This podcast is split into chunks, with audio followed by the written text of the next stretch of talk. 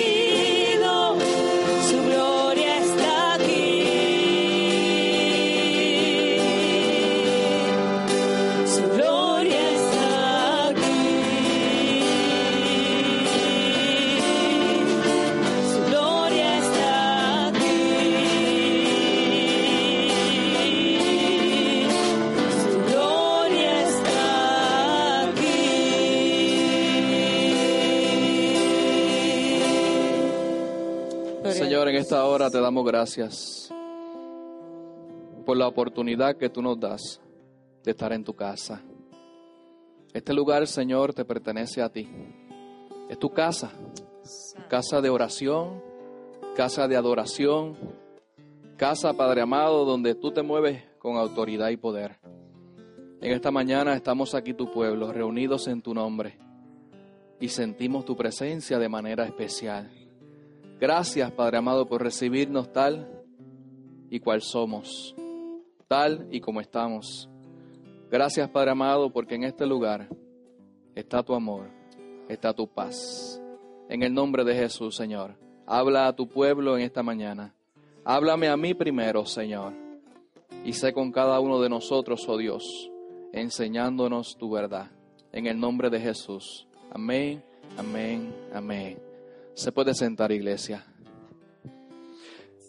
Amado, no quiero dejar pasar para saludar a los hermanos que están en sintonía con nosotros a través de las redes sociales. Quiero agradecer su sintonía a la emisora. Quiero agradecer su sintonía a nuestra página de Facebook, ¿verdad? Por seguirnos.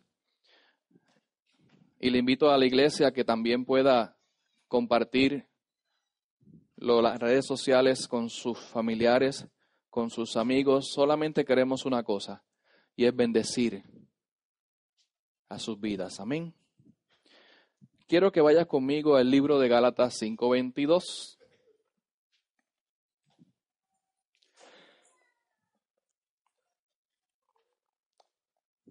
El libro de Gálatas 5:22 lo comenzamos a estudiar desde enero. ¿Verdad que sí, iglesia? Desde el mes de enero estamos en el libro de Gálatas, versículos 22 y 23. Capítulo 5, 22, 23. Y esos dos versículos nos han hablado tanto en nuestras vidas y lo que falta. Y yo le voy a tirar una asignación a todos aquellos que vamos a estar aquí toda la Semana Santa en que usted traiga un lápiz y un papel y usted me apunte de lo que está escuchando en la predicación, qué eventos del fruto del Espíritu vimos demostrado en Jesús en las predicaciones que van a traer. ¿Se atreven? Alaba lo que vive.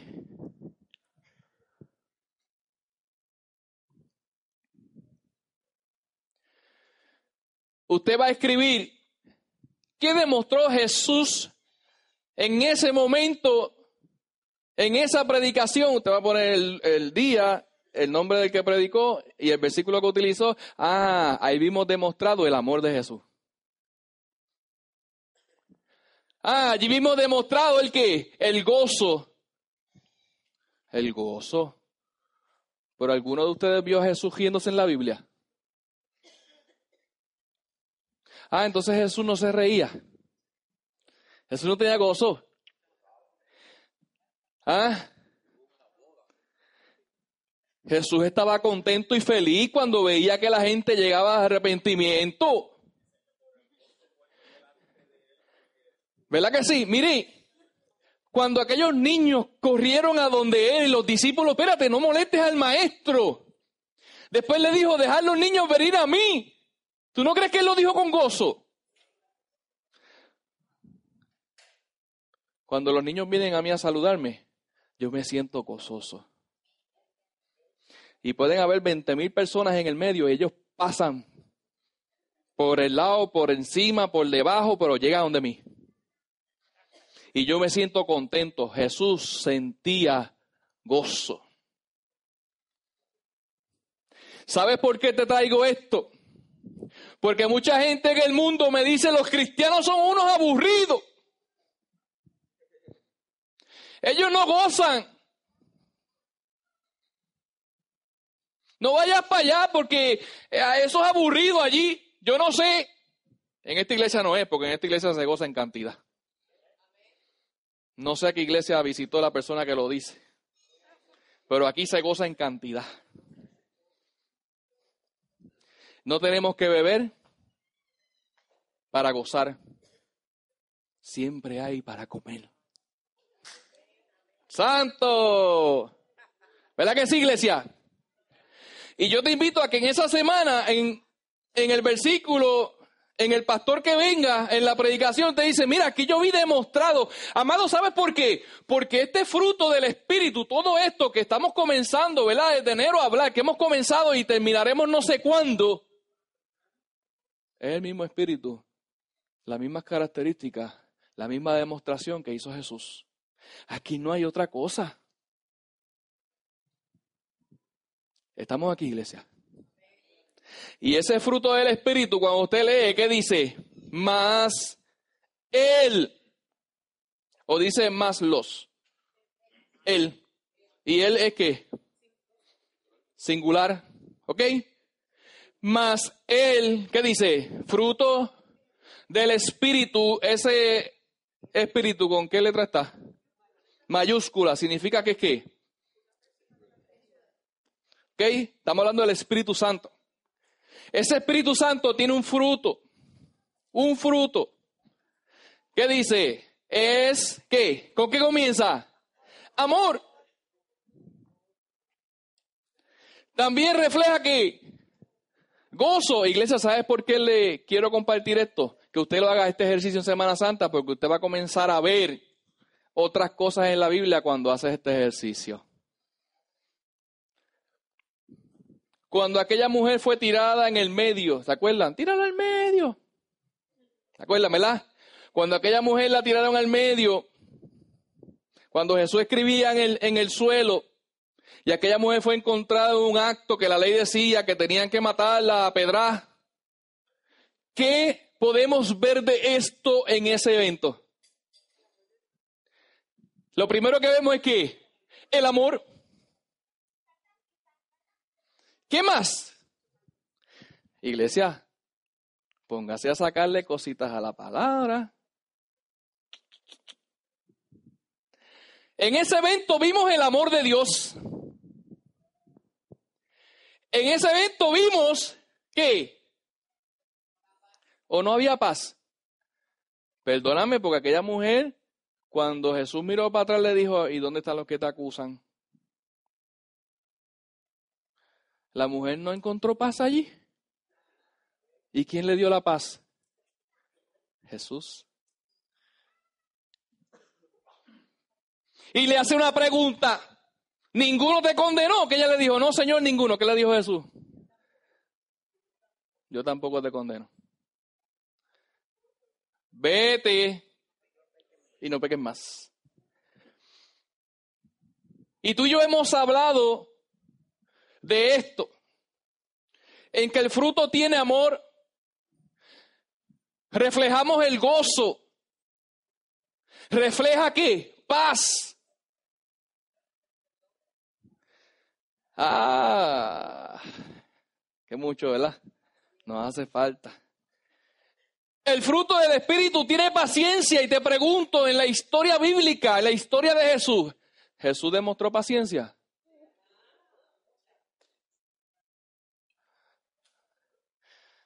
Yo espero que me sigan por donde voy. La que tenía contigo, la que tenía conmigo. Pero sabes qué? Tu meta y mi meta ya tienen que saberla. ¿Cuál es? Ser semejantes a Cristo. Significa que tú y yo también tenemos que tener mucha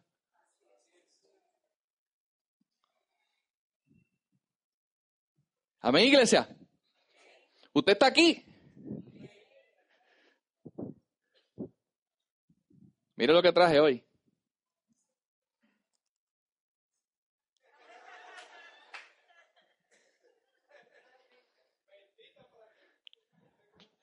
Así que usted busque su- sus anotaciones, ¿sabe? Sí, porque la iglesia se viene a aprender. Usted no va a una escuela sin libreta. Porque yo me creía que las cosas se me quedaban en la mente. Cuando venía el examen me entraba una crisis. Iglesia, más el fruto del Espíritu es que amor, gozo, paz, paciencia, benignidad y el que vamos a compartir en esta mañana, ¿cuál es? Bondad. Y te quiero preguntar, benignidad y bondad, ¿es lo mismo? ¿Qué dijimos de benignidad? ¿Qué es benignidad? ¿O alguna característica de benignidad?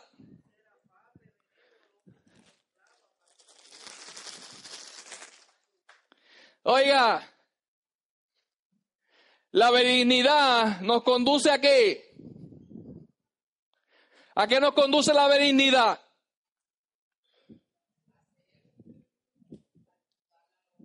Hacer que la benignidad nos conduce, ¿se acuerdan del camino? Que a veces estamos virados, nos salimos del camino, pero de repente viene un... Nos conduce a lo bueno. Hermana, te voy a dar más que una porque me las acaba.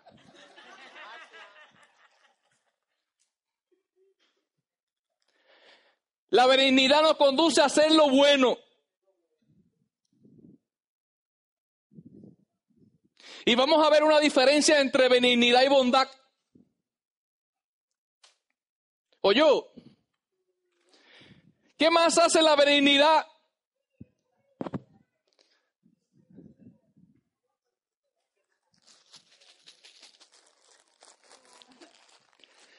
¿Qué más hace la benignidad? Lo discutimos hace varios domingos atrás. Ah, perdón. Demuestra la misericordia.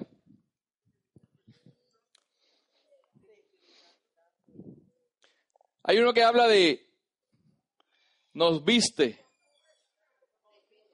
¿Se acuerdan? Nos viste y no qué. Ayuda a otro para que se lleve la mentita, hermana. Ayuda a otro, ayuda a otro.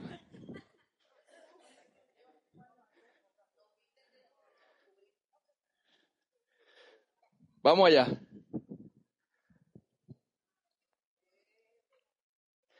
La benignidad nos conduce a hacer lo bueno. La benignidad nos viste, nos cubre como tú y yo siendo escogidos, ¿se acuerdan? De Dios. Santos y amados. Tú y yo somos escogidos, amados, para hacer buenas obras. Para hacer obras de misericordia. Para hacer obra en humildad. Allí nos lleva la benignidad. Y ese trabajo lo hacemos con paciencia. ¿Sabes?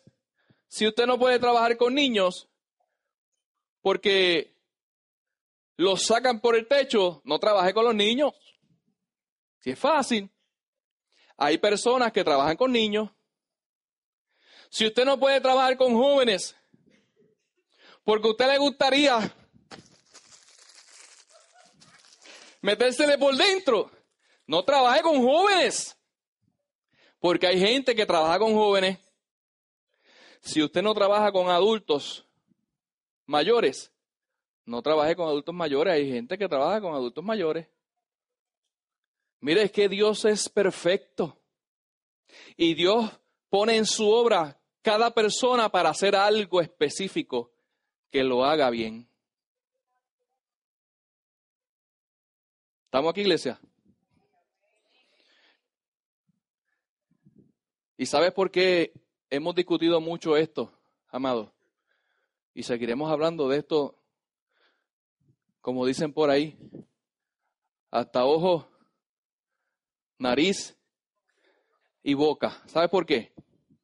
Porque yo necesito una iglesia que cuando Dios me pregunte qué yo hice por ella, yo digo, bueno, Señor, yo siempre la guié a ser ejemplo como tú lo fuiste.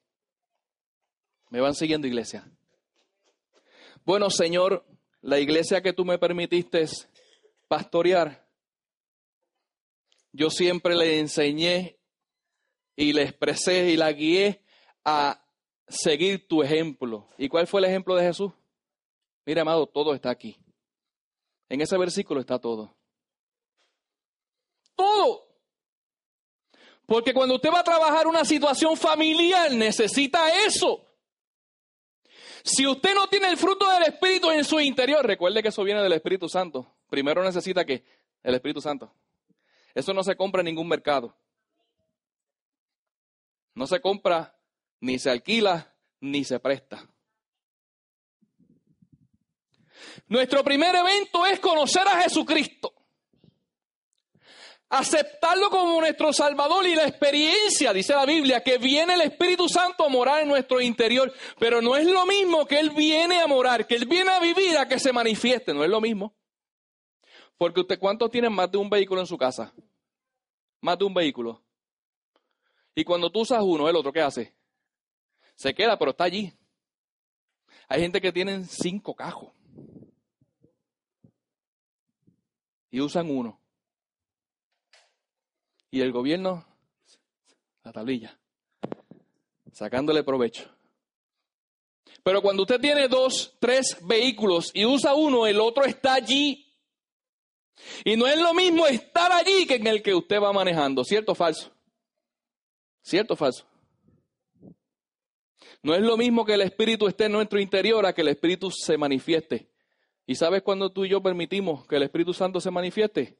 cuando comenzamos a buscar de Dios, cuando comenzamos a creer, cuando comenzamos a poner nuestra cara en el piso, cuando comenzamos a creer en la oración, cuando vemos la, tribulación, cuando vemos las cosas malas, cuando vemos el desierto, cuando vemos el, el momento difícil y decimos, no importa, porque yo sé sobre quién estoy de pie. Yo soy sobre quién estoy parado.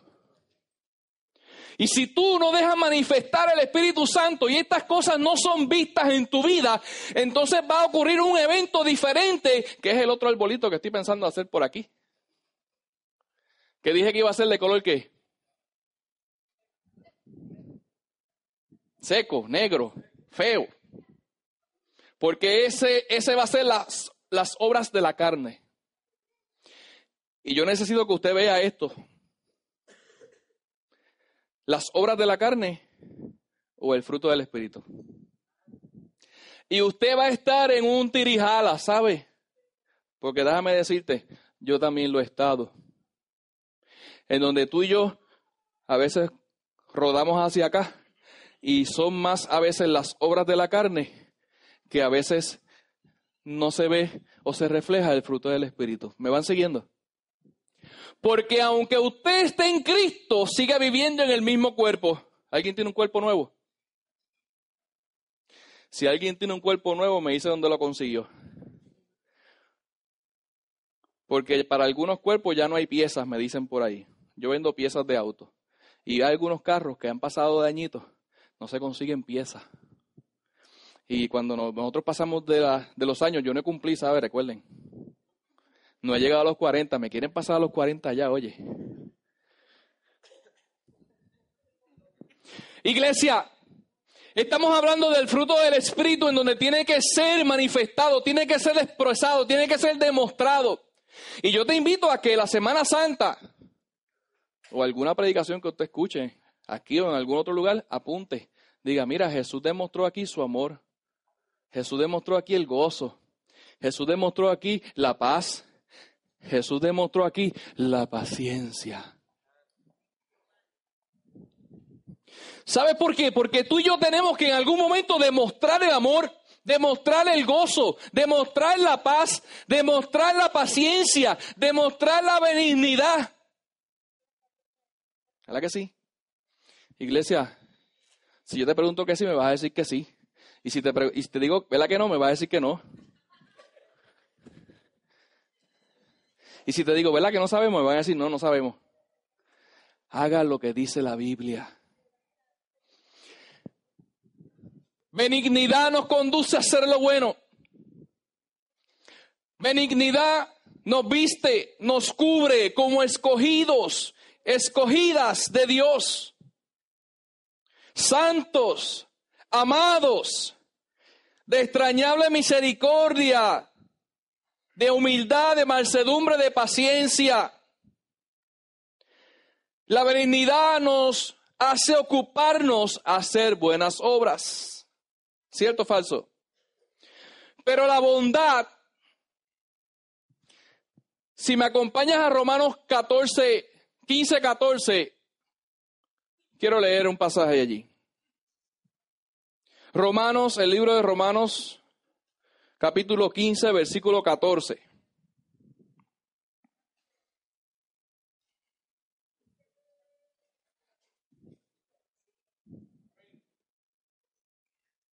Romanos 14, Romanos 15, versículo 14. ¿Lo tenemos?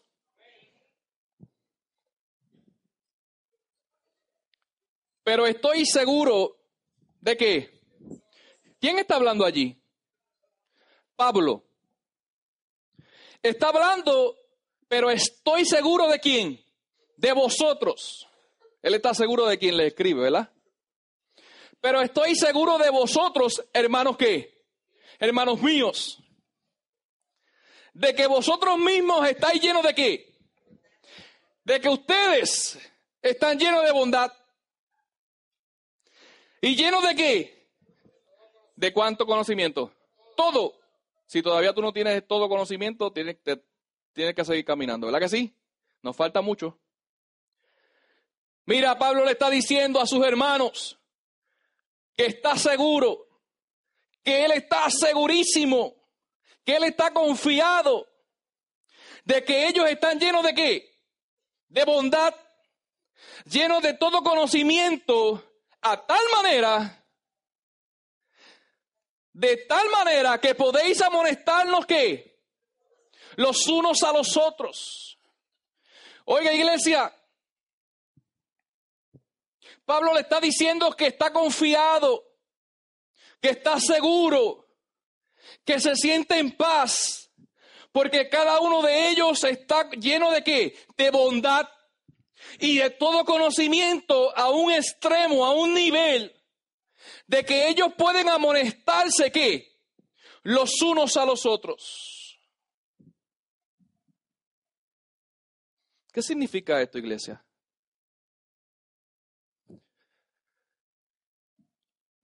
Él dijo, hermanos míos, ¿verdad? Hermanos míos. Tú y yo somos hermanos. La iglesia en el Señor es la familia en la fe, ¿cierto o falso? Somos hermanos en Cristo. Y si seguimos la exhortación de Pablo, de su seguridad, de su certeza, de que pone la mano en el fuego por ellos, es lo que dice allí.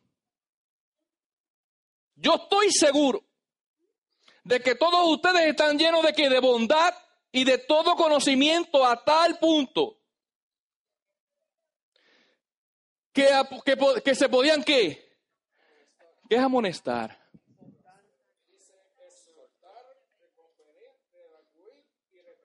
Ok, vamos a una. ¿Qué significa amonestar? Reprender. ¿Qué más significa amonestar? Un consejo, redarguir, un regaño, corregir, orientar, exhortar. ¿Qué más significa amonestación? En mi trabajo le llamarían un memo. Pero no estamos hablando del trabajo, porque estamos hablando de los hermanos míos. ¿Qué significa amonestar? Te quiero llevar allí, iglesia, porque Pablo está diciendo, yo estoy tranquilo. Chacho, yo estoy, mira, en paz. Yo estoy en gozo, yo estoy en paciencia, yo pongo la cabeza en la almohada y hasta el otro día, gracias a Dios que a mí me pasa así. Pregúntale a esa que está allí. Nadie me diga nada de los ronquillos.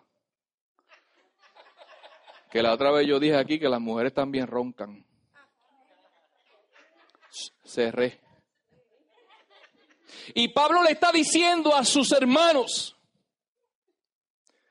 que él está en plena confianza de que ellos están en completa bondad, en todo conocimiento, a tal, a tal punto, a tal extremo, a tal nivel que se pueden amonestar los hermanos unos a otros.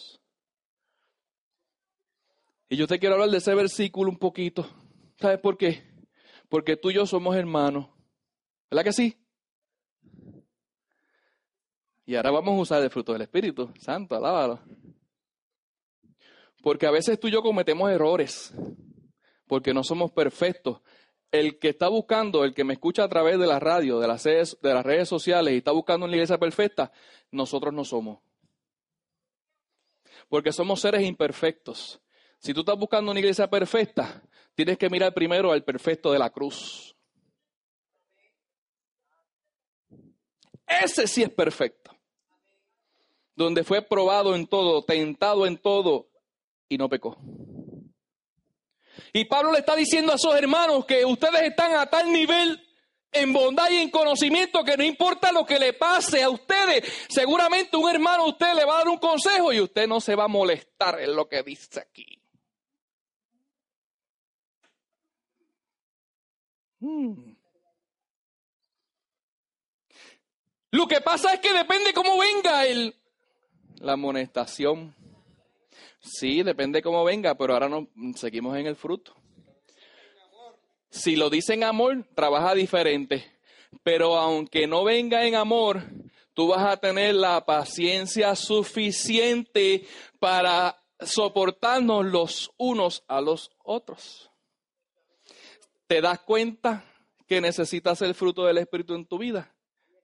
¿Sabes qué? A veces nosotros que, lo que nos pasamos es regañando y viendo los defectos de los demás. Y este hermano no lo hace así. Y aquel hermano no lo hace así. Él lo está haciendo mal, pero nunca nos miramos a nosotros mismos. Y cuando alguien de allá para acá suelta una, muchacho.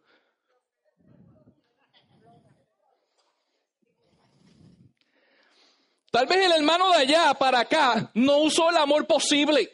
No lo usó. Pero si el del lado acá no tenía la paciencia, el soporte, la paz de Dios en su corazón, ahí es donde no se pueden amonestar unos a otros. Porque ahí lo que dice es unos a otros, ¿verdad? No es que dice que uno te va a amonestar.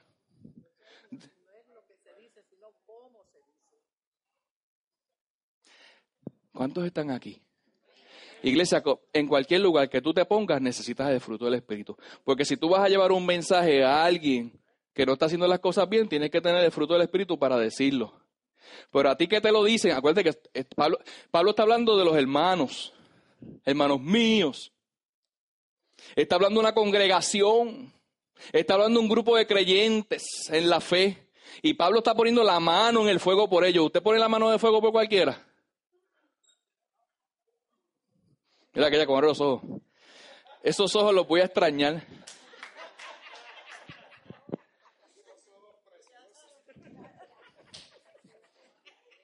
¿Usted pone la mano en el fuego por su hermano? Pablo está diciendo, yo pongo la mano en el fuego por ustedes, porque yo estoy seguro que ustedes están llenos de bondad y de todo conocimiento. ¿Me van siguiendo, iglesia? ¿Me van siguiendo, iglesia? Necesitamos el fruto del Espíritu tanto para amonestar, pero como para recibir una amonestación. ¿Cierto? Viste, me están saliendo palabras y Belí, está funcionando todo lo que me estás enseñando. Y eso que no he ido a la oficina de Sari. Me falta todavía ir a la oficina de Sari.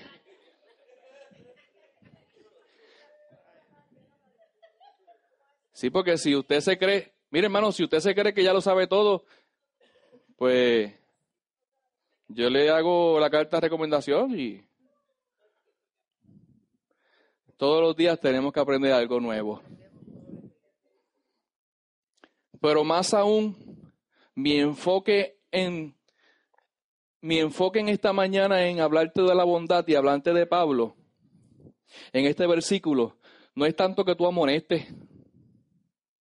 Mi enfoque no es ese.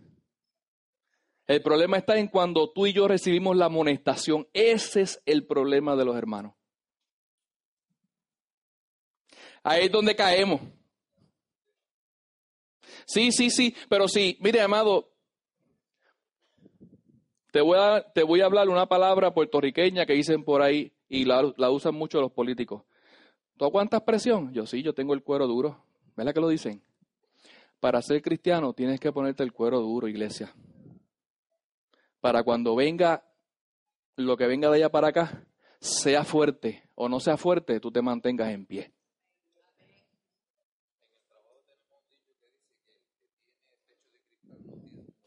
Ah, si te pongo a preguntar aquí, dicho muchachos, el que tiene techo de cristal, ¿verdad? No tiene, la primer- no tiene piedra. Dicen un montón en la calle. Qué bueno que estamos aquí. Y podemos dialogar. Sí, la ponemos el próximo domingo. Allá, búscamela, vete. La... Y Belí me dice que falta la china de la bondad.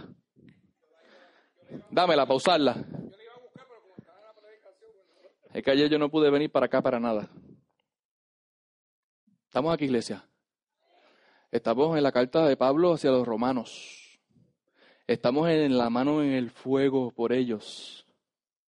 Si Pablo dice eso, ciertamente Pablo está seguro de lo que está diciendo. Y sabes qué? Un día el enemigo de las almas, que se llama diablo, fue a donde Dios y le dijo, ese, ese te alaba porque tiene todo. Porque tú lo has bendecido. Porque tú lo has prosperado. Porque su familia está bien. Por eso es que él te alaba. Mira cómo el diablo vio la alabanza de aquel hombre que se llamaba como Job. Pero quítale, déjame quitarle algo para que tú veas que deja de adorarte. Tristemente, tristemente, en nuestras iglesias sucede eso, ¿sabe?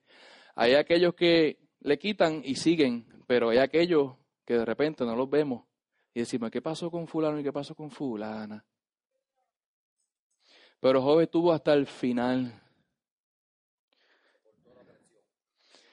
Tenía el cuero duro, aunque se quedó sin mujer e hijos.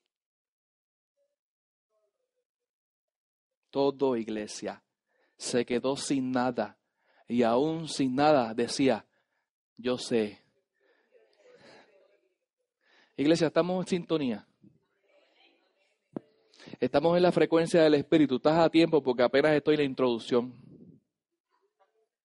Eso lo aprendí del profesor de caballero. No es lo mismo benignidad que bondad. Pero la benignidad nos prepara para trabajar aquí. Nos conduce a hacer lo bueno.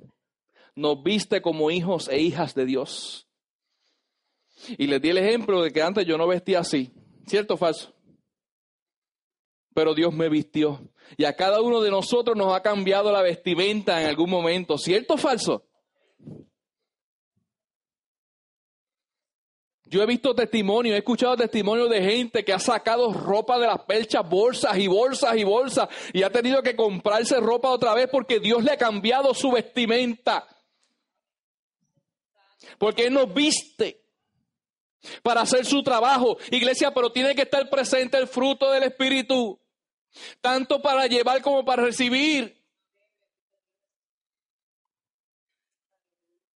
Iglesia, estuve en una, reunión en la cárcel. Y el que dio la reunión dice, mire hermano, necesitamos gente que venga a la cárcel, pero gente guerrera, que predique. Porque tal vez tú yo o alguien, ¿verdad? Tiene la intención, la intención no es lo mismo que la acción de ir a la cárcel. Pero ¿sabes qué le dicen los confinados a esa gente cuando van? Esos son los jefes de capellanía. ¿Sabes qué le dicen que van? Ay, hermano, aquí vino una persona la, la, semana pasada y nosotros tuvimos que ministrarle.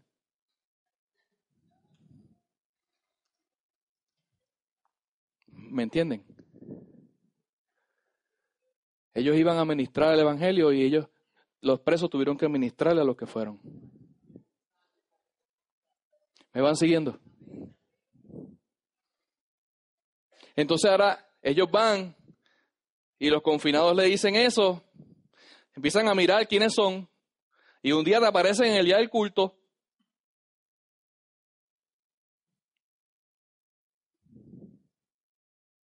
Pregúntale ahí, para que estaba la reunión. Porque si tú y yo, Dios nos da la oportunidad, amado, tal vez tú no predicas y puedes estar en el grupo.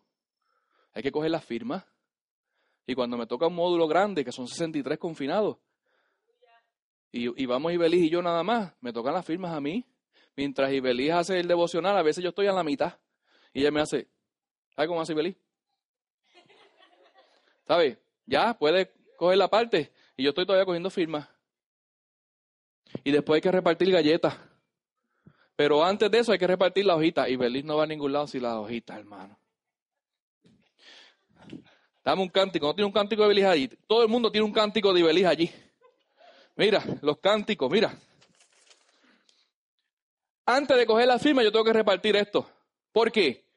Porque si me pongo a, a coger las firmas y repartir esto a la vez, no reparto los cánticos. O sea que si yo voy 63 a 63 personas, voy tres veces a repartir los cánticos, a recoger las firmas y a repartir la galleta. ¿Cómo usted cree que salgo yo? Ah, y trabajé todo el día, de 8 a 5, en mi trabajo. Por eso es que tenemos que estar vestidos. Que Dios tiene que vestirnos, iglesia. Tenemos que permitir que nos vista con su Espíritu Santo. No es lo mismo decir, Señor, Señor, que en el momento difícil de la prueba estar y decir, yo sé que mi redentor vive. Pero si tú no funcionas, si tú no dejas manifestar el fruto del Espíritu en tu vida, en tu casa, en tu familia, difícilmente. Porque tanto que sea para llevar como para recibir, lo necesitamos, iglesia. Porque un abrazo lo podemos recibir aquí con amor. Pero a veces queremos un abrazo de nuestra familia y nos falta. O nos saludan así. Eh, ¿Está bien? Saludando aquí, mirando allá. Tienes que tener el cuero duro. Iglesia, estamos en los últimos tiempos. Y cuando yo esté delante del Señor y me pregunte, ¿qué hiciste por mi iglesia? Yo le prediqué la verdad. Yo le prediqué quién era Jesucristo. En qué vivió Jesucristo. Y en qué tenían que caminar ellos. Si lo hacemos iglesia, Dios se goza. Los cielos están abiertos, los cielos seguirán abiertos. Dios está sanando gente. Dios está dando empleo. Dios está resolviendo problemas familiares. Dios está trayendo a la familia. ¿Alguien lo cree? Oye, iglesia, la bondad Pablo decía, estoy seguro que está lleno de bondad, lleno de todo conocimiento a tal extremo, a tal punto, que entre ustedes pueden amonestarse, entre ustedes pueden resolver problemas. ¿Sabe que cuando resolvemos problemas estamos creciendo? ¿Lo sabía? No se haga un pitcher, ¿sabe? De vez en cuando, como dicen los jóvenes, de vez en cuando pichamos. Pero resuelva sus asuntos. Y lo que usted crea que son difíciles, déjeselo al Señor. El Señor los resuelve. Oiga, la bondad significa buen deseo, hacer el bien. La bondad es una cualidad moral que describe la palabra agatos en griego, porque eso viene de agatusune. No estoy hablando lengua. Eso es griego. Que significa aquello que siendo bueno en su carácter o constitución es beneficioso en sus efectos, no para mí, sino para el que está al frente, iglesia. Es apropiado, es saludable, es honorable. Y todas esas cosas dice que agrada a Dios. Iglesia, la bondad es una actividad. La bondad es una actividad bondadosa, de donde sale la palabra. La bondad es una actividad bondadosa a favor de los demás. ¿Sabía eso? Lo que pasa es que muchas veces nos preocupamos por nosotros. ¿Qué nos conviene? ¿En qué pensamos que a mí me vale la pena? Ahora la otra palabra famosa es me, me vale. Gracias a nuestro gobernador.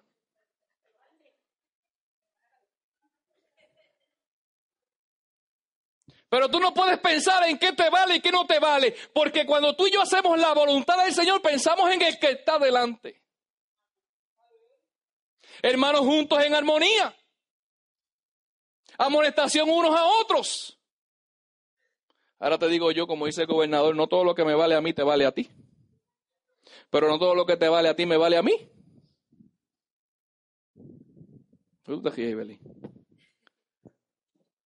Amado, es una actividad bondadosa a favor de otros. Tenemos que manifestar la bondad, no para mí. ¿Para quiénes? ¿Para quiénes? ¿Para quiénes? ¿Dónde estoy? Dame tomar agua.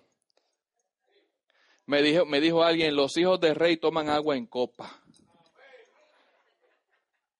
Yo lo recibo. Iglesia. Y me trajo la copa. Iglesia, ¿sabes qué?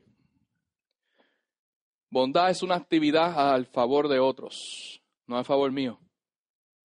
O sea que la bondad tú la ejerces hacia quién? No es para mí.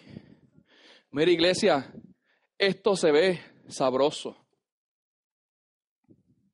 Se ve sabroso, exquisito. Pero yo te dije desde el principio, de enero, que los frutos no son para ti. Los que estuvieron atentos, escúchenme bien, a la pantomima de los jóvenes, ellos hicieron un árbol en donde alguien fue, tomó un fruto. El árbol no tomó el fruto. Alguien tomó el fruto. Esto no es para ti. ¿Para quién es? Para los demás para tu hermano, para tu hermana, aquel que está a tu lado, para tu casa, tu familia, para tus vecinos. Es una actividad bondadosa a favor de otros, amado, en beneficio de otros.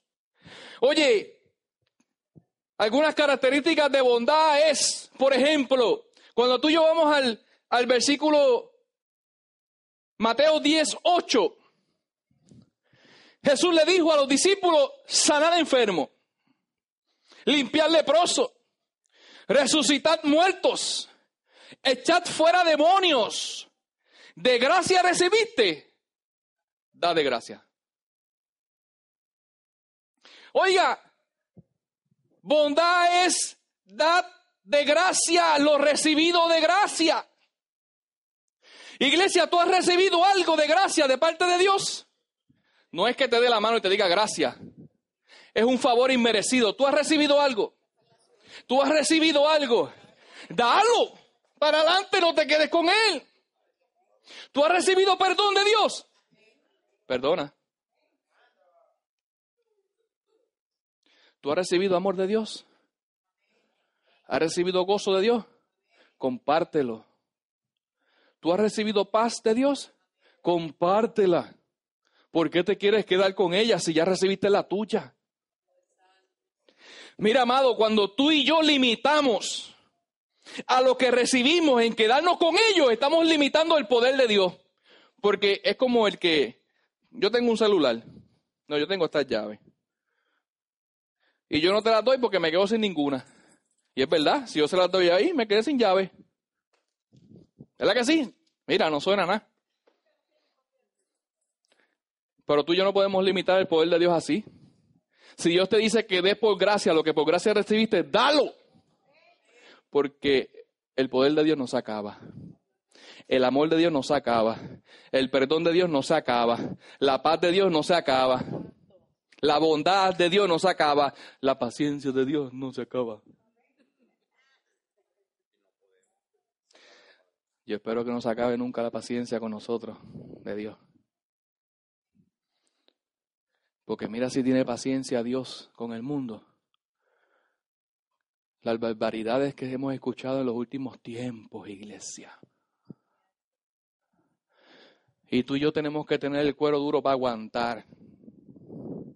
Porque si aquí vinieran dos o tres malandros a disparar y abren esa puerta, dice, ¿quién es cristiano aquí? El que diga que es cristiano le voy a tumbar la cabeza. ¿Cuántos levantarían la mano? Lo más seguro, lo primero que voy a decir, yo soy manco.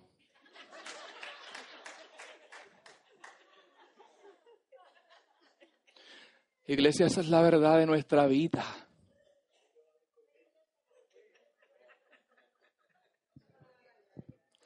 Levanta un pie. Levanta un pie. No tengo pie. ¿Alguien me está siguiendo? Porque demostramos y decimos unas cosas, pero cuando nos llega la prueba es otra cosa. Ponte esa imagen en tu mente que entre por ahí y diga, el que sea cristiano aquí que levante la mano que le voy a limpiar el pico.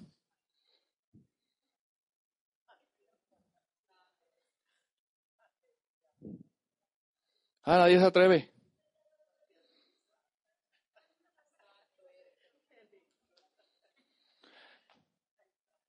Nos reímos porque somos un país libre. Váyase a otros países. Ayer salió en Facebook algo. Una mano de una mujer mutilada en pedacitos así.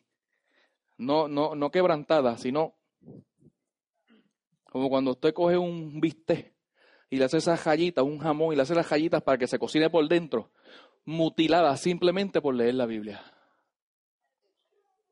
Porque en otros países están sucediendo cosas que aquí no nos enteramos. Y hay gente que está sufriendo por el Evangelio, pero dice la palabra que todo aquel que sufre por causa del Evangelio, ¿qué va a hacer? Hallará, salvará su vida, iglesia. Mientras hay otros por ahí armados y haciendo 20 mil cosas, poniéndole alarmas a, a las casas y todo eso y comprando seguros, tratando de salvar la vida. Mira, amado, la gente que está en los puntos, la guerra, por las drogas, tú los ves armados y peleando unos a otros, tratando de salvar su vida y la Biblia dice que la va a perder. ¿Y las pieles? ¿Cuántos jóvenes no se han ido? Pero para la bondad tú tienes que dar, amado, lo que has recibido por gracia. Si lo recibiste por un regalo, por la bondad de Dios, por el amor de Dios, recíbelo. Pero también, ¿qué vas a hacer? Compártelo. Mira, iglesia, la bondad nos lleva a que tú y yo podamos traer y llevar hermanos a los pies de Cristo. ¿Tú sabías eso? Es en la bondad. La bondad lleva a otros a la comunidad con los creyentes y nos pone un ejemplo en Hechos 9, 26, 27 que dice que cuando Pablo llegó a Jerusalén, Pablo, ¿quién era Pablo? ¿Un perseguidor de quién? Un asesino, un perseguidor. Los metía presos, los maltrataban, hacía de todo, ¿verdad? ¿Verdad que sí? Era malo. Era malo. Malísimo. Escuche esto.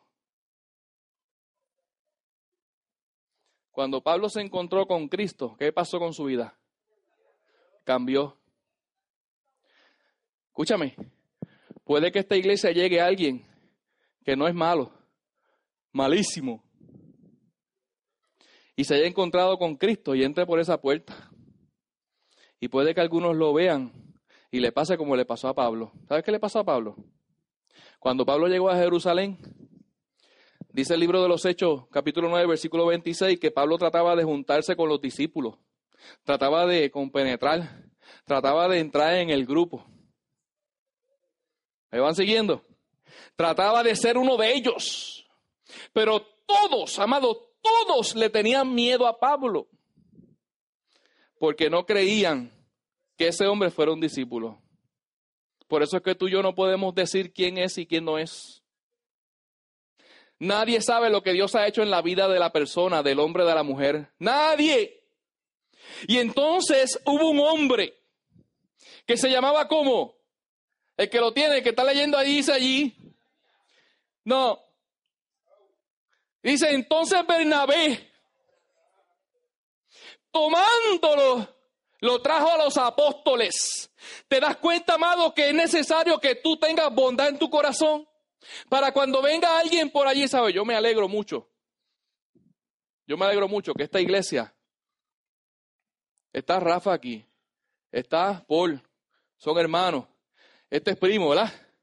Elsa, prima. Yo le dije a esto los otros días, yo digo, pues, esto aquí se va a llenar de los González.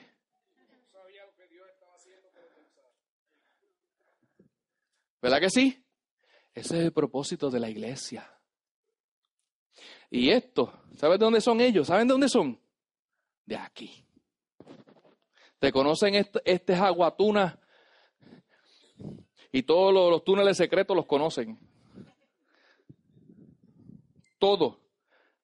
Ahí tenemos a Melvin. ¿Lo vieron con nosotros? Claro. Nos gozamos, Melvin, que estés con nosotros. Y Melvin es de por aquí cerquita. Subes la cuesta, sales allá, más arriba está Melvin. Y cuando ellos ven que son de aquí, o tú y yo vemos gente que conocemos, que alguien los puede identificar como que, ¿qué hizo Bernabé? Lo tomó. Y le dijo, vente, papito, tú vas a ir conmigo. Y yo te voy a presentar a ellos. Y le voy a decir que ha hecho Dios contigo. Eso es demostrar bondad. La bondad nos lleva a traer y a unir gente al cuerpo de Cristo. ¿Usted sabía eso?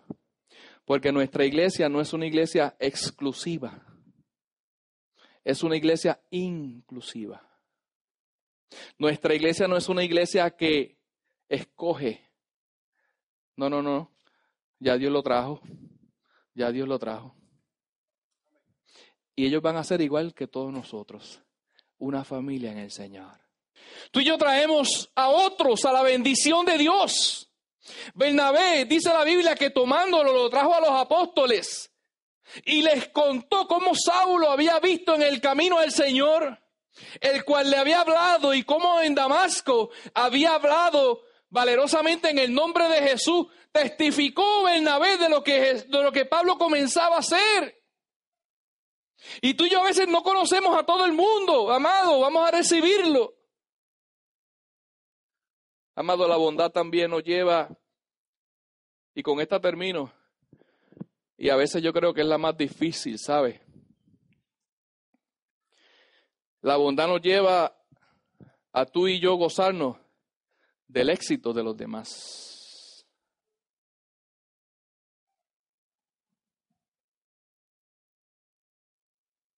¿Estamos aquí, iglesia? Porque tú y yo como cristianos e hijos de Dios no podemos sentir envidia de las bendiciones de Dios para con otro hermano, ¿sabes? Tenemos que gozarnos con ellos. Y el que demuestra el fruto, ¿verdad? Dentro del fruto del Espíritu, la bondad, se goza con el éxito de los hermanos, de lo que Dios está haciendo del trabajo, de las bendiciones, de los cielos abiertos en su casa, en su familia, para con los hermanos. Tú y yo nos gozamos, iglesia, amén. Oye, en el libro de los Hechos 11, 21 nos relata también una experiencia que dice que en un lugar había un gran número de gente sirviendo, predicando el Evangelio y había gente Había gente que se convirtió y aquello se llenó, había un gozo, fiesta, alegría, amado. Y esa noticia llegó a la casa en una iglesia en Jerusalén, en donde estaban reunidos algunos de los discípulos. ¿Y sabes qué? Ellos enviaron a alguien a ese lugar. Y, a y fue, fíjate, Bernabé también, que bueno cuando Dios nos usa. Enviaron a a Bernabé a ese lugar y dice que cuando éste llegó y vio la gracia de Dios sobre ellos y aquel lugar se regocijó. Tú y yo no podemos.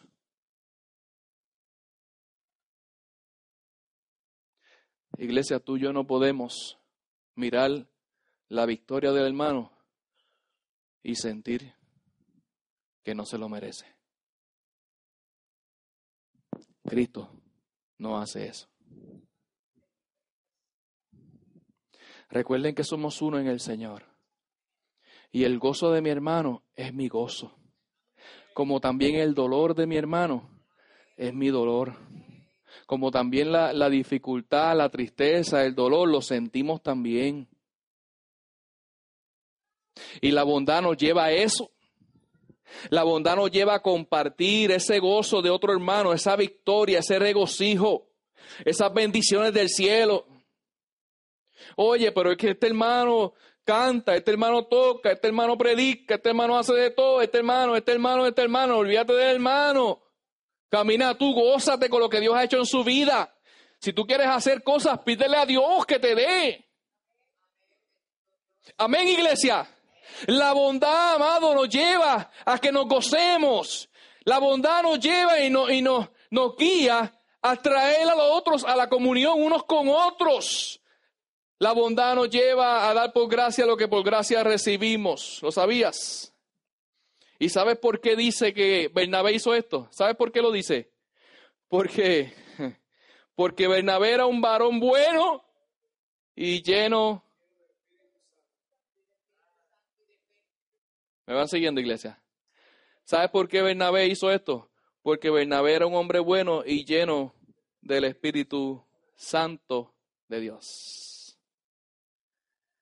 Iglesia, no hay otra cosa que podamos hacer que es estar lleno del Espíritu Santo para que en los momentos de trabajar y de actuar podamos reflejar lo que Jesús hizo podamos caminar y bendecir a otros con el mismo amor, con la misma paz, con el mismo gozo, con la misma paciencia, con la misma benignidad, con la misma bondad los unos a los otros. ¿Estamos aquí, iglesia? Iglesia, pero no tan solamente es para llevar. Recuerden que de allá para acá, ¿qué viene? De allá para acá tam- también viene algo. Tal vez hicimos un error, cometimos un error, le dijimos algo a alguien, compartimos algo que a alguien no le gustó. O tal vez alguien nos dijo algo a nosotros que no nos gustó. Pero el fruto del Espíritu es completo y tiene todo eso. Y tú y yo utilizamos esas experiencias, escúchame, cada una de las experiencias que lleguen a nuestra vida, sean buenas, sean malas, ¿para qué las vamos a utilizar? Vamos a ver. Iglesia, ¿Sabes por qué yo le traigo esto? Porque yo no te puedo traer un mensaje ficticio. Yo te tengo que traer un mensaje que sea verdad. Porque si yo te hablo aquí de un mensaje ficticio, de que tú tienes todo eso y nada te afecta, llegas a tu casa, se te rompió un tubo de agua. Y el vecino de la última cuadra te oye allá abajo. Por eso es que yo tengo que decirte la verdad. Aleluya. Si ustedes entraron por ese portón, aunque sea por aquel, ni allí al frente, ni aquí al lado dice en esta iglesia, pare de sufrir. No lo dice. Si usted está buscando un pare de sufrir, creo que en Ponce hay uno, creo que en Mayagüez hay uno. Si usted quiere intentar esa doctrina, la puede intentar, pero yo estoy seguro que tan pronto salga de la iglesia y llegue a su casa, va a ocurrir algo en su vida que va a sufrir. Yo no te puedo traer un mensaje de mentira. para que después vayas a DACO a hacer una querella porque lo que te ofrecí no era real.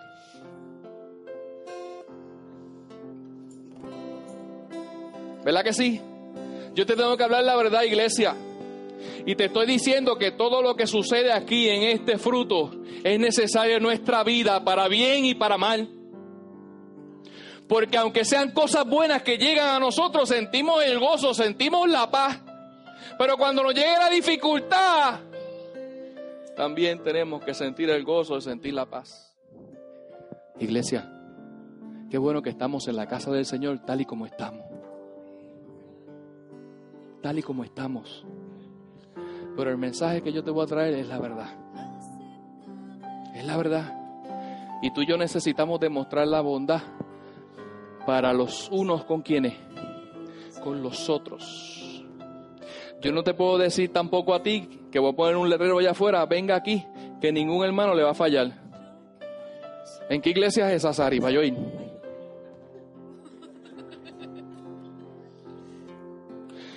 Que alguna vez, voy a poner ahí un sign, que alguna vez, nunca ningún hermano te va a mirar mal. ¿Sabe por qué? Porque vivimos en la carne. Y hay una lucha entre la carne y el espíritu.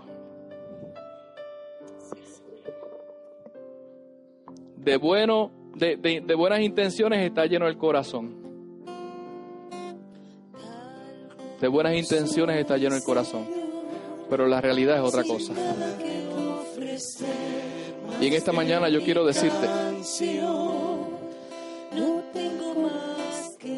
que tú y yo necesitamos cada día más de ese Espíritu Santo. Día, cada día más. Pero ¿cómo lo vas a encontrar? ¿Cómo?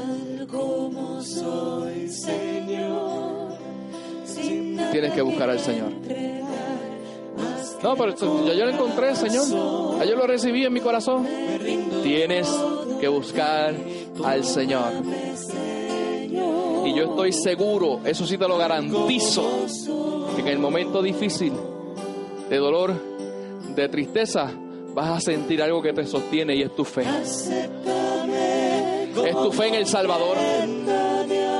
Es tu fe en el Salvador. Que en el mundo tendréis aflicción. Mas confía. Confía, iglesia.